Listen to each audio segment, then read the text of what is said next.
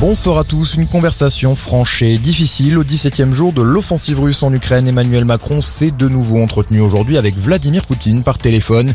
Une discussion à trois avec le chancelier allemand Olaf Scholz durant laquelle le président russe n'a pas manifesté de volonté de cesser la guerre en Ukraine. L'Elysée promet de nouvelles sanctions contre la Russie dans les prochaines heures. 1300 militaires ukrainiens sont morts depuis le début de l'invasion russe, affirme de son côté Volodymyr Zelensky. C'est la première fois depuis le début du conflit que les autorités ukrainiennes fournissent un bilan. Le Parlement ukrainien a lui avancé un peu plus tôt dans la journée le chiffre de 79 enfants morts sous les bombardements. La Russie hausse le ton et menace de cibler les livraisons d'armes occidentales à l'Ukraine. Les convois de livraison d'armes sont des cibles légitimes aux yeux de l'armée russe, prévient Moscou.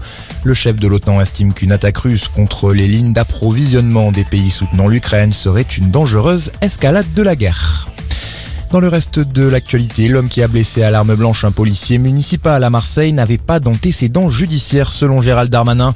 Le ministre de l'Intérieur s'est rendu sur place après cette agression qui s'est déroulée ce matin sur le Vieux-Port. L'assaillant dont on ignore encore les motivations a été abattu par des tirs de riposte. Ils appellent à faire du climat un enjeu majeur de la présidentielle. Des milliers de personnes ont défilé aujourd'hui partout en France des marches baptisées Look Up, en référence au film Donc Look Up, métaphore de la crise climatique qui a connu un grand succès sur la plateforme Netflix. Il était l'une des figures de l'extrême gauche. Le fondateur de la Ligue communiste révolutionnaire, Alain Krivine, est décédé ce samedi à l'âge de 80 ans. Il avait été deux fois candidat à l'élection présidentielle. Et puis du cyclisme, pour finir, Primoz Roglic conforte son maillot jaune sur le Paris-Nice, le Serbe vainqueur de l'étape Rennes cet après-midi au sommet de Turini.